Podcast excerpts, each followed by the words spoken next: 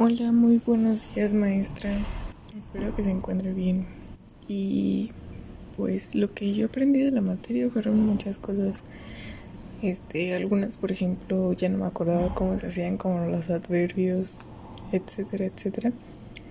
Pero me sirvió mucho de repaso que lo volviéramos a ver porque luego se nos olvida que es este cada cosa y por qué se dan o por qué, qué significado tienen. Entonces creo que esta materia ayuda muchísimo en, ese aspecto para reforzar y,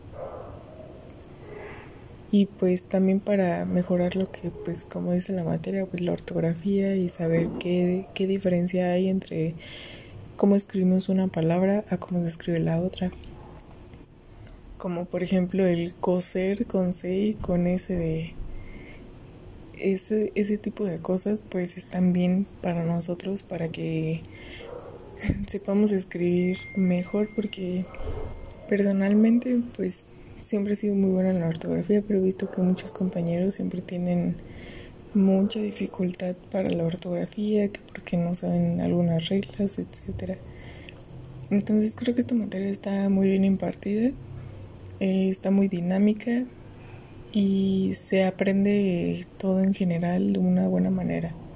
Así que sí recomendaría que vuelvan a tomar, que bueno, que tomen la materia con usted. Y muchas gracias por su paciencia y, y por habernos enseñado esta bonita materia, porque en lo personal sí me gusta muchísimo.